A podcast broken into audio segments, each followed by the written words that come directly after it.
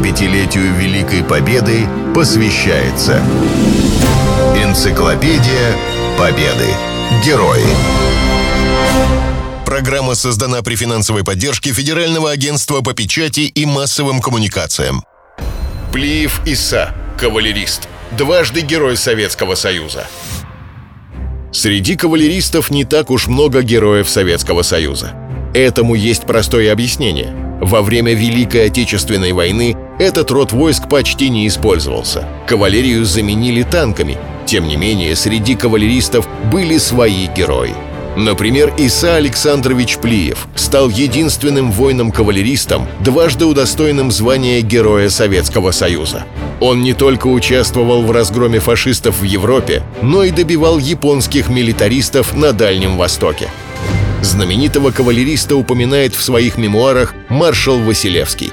Сын бедного крестьянина из Осетии Иса Александрович еще до войны выдвинулся в РККА как один из самых умелых кавалеристов а затем на полях сражений с успехом командовал дивизией и первыми гвардейскими кавалерийскими корпусами. Вершиной его деятельности стало руководство конно-механизированной группой в войне с империалистической Японией.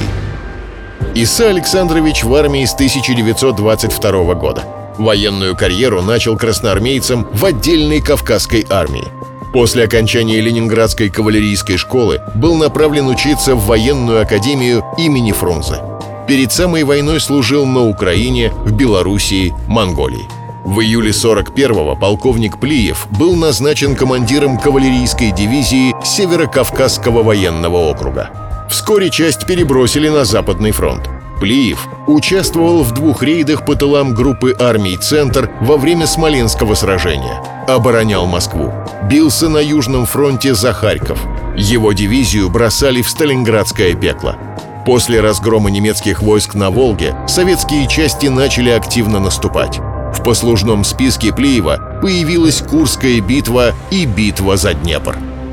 В начале 44-го кавалеристов окончательно объединили с танкистами. Была создана конно-механизированная группа, командовать которой поручили генералу Плиеву. После войны Иса Александрович написал 8 книг. Поскольку в дивизии преобладали танки, а не лошади, в книгах речь в основном о танкистах.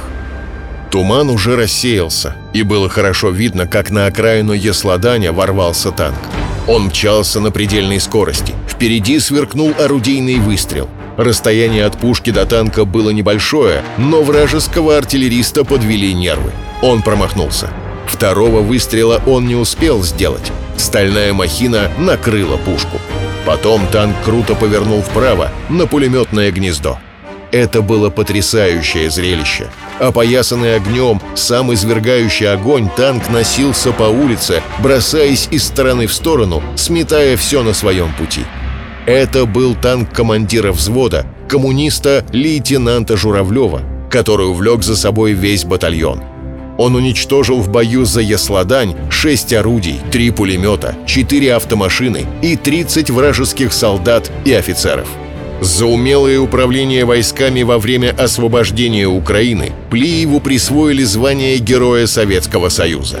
Затем последовало освобождение Белоруссии, и театр военных действий переместился в Восточную Европу. В своей книге «В боях за освобождение Румынии, Венгрии, Чехословакии» Иса Александрович описал яркий эпизод. Вот такую картину я наблюдал на одной из улиц в западной части Брно, где сражался 7-й мехкорпус.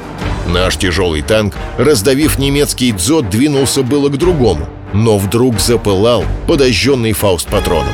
Из него начали выпрыгивать танкисты. Прижимаясь к мостовой, они стали стрелять по врагу из автоматов. И вдруг один из них пополз вперед, прямо под пули. Товарищи прикрывали его огнем. Обратно он вернулся с маленьким чешским мальчиком. Оставшись на улице один, он громко плакал у стены дома.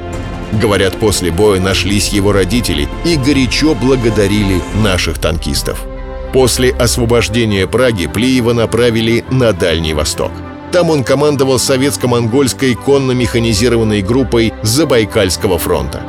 За успехи в разгроме Квантунской армии его второй раз наградили медалью «Золотая звезда». Не остались в стороне и монгольские друзья. После войны Плиеву было присвоено звание Героя Монгольской Народной Республики. 75-летию Великой Победы посвящается Энциклопедия Победы. Герои.